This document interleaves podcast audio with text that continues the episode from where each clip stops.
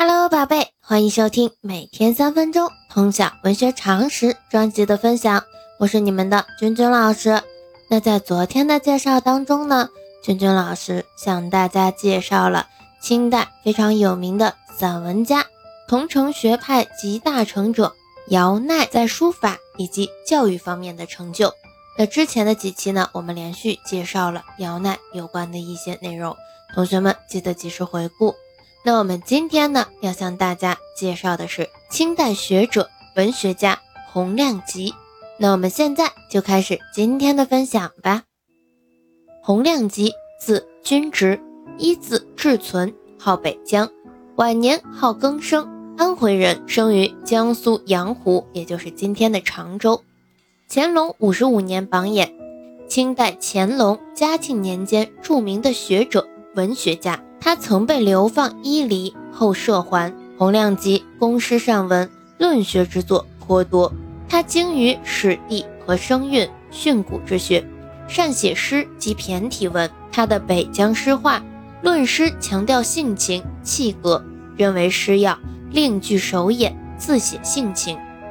洪亮吉一生好游名山大川，足迹遍及吴越楚前秦齐晋豫等地，所以他的山水诗特多，有不少佳构。折述伊犁期间写塞外风光，尤具特色。诗比于质直明畅中有奇峭之至。他的骈体文高古遒迈，每一篇出仍是传之，比如《游天台山记》。芥子书等等都较为著名。时人书谓《钱家诗坛点将录》中曾经点评当代诗坛的一百零八家，并以梁山坡好汉相拟，将洪亮吉比作花和尚鲁智深。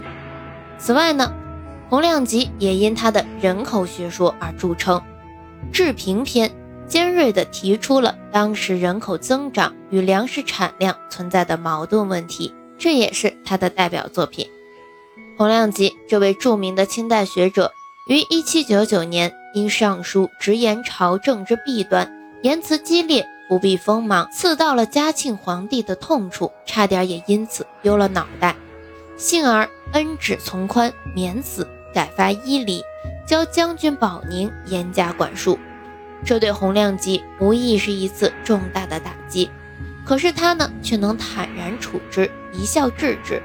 他一路歌风凌雪，密史寻踪，赞西域山水之奇丽，及边塞风情之异观，观察之深，描绘之细，却有余地学者之眼光，又有诗人才子之文采。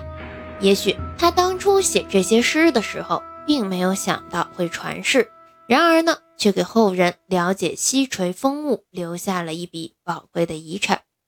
纵观洪亮吉的伊犁杂诗，绝不仅仅是应酬抒怀之作，而是有意识的用诗的形式记载伊犁的山水风光、风土民情。这跟他后来追溯伊犁百日行的天山刻画一脉相承。他的伊犁日记对他来伊犁途中所见之物做了详细的记载，而天山刻画则详细记载了伊犁的山川、物产、风貌等等。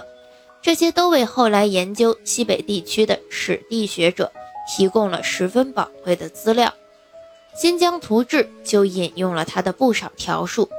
后世史地学者对洪亮吉的评价也甚高。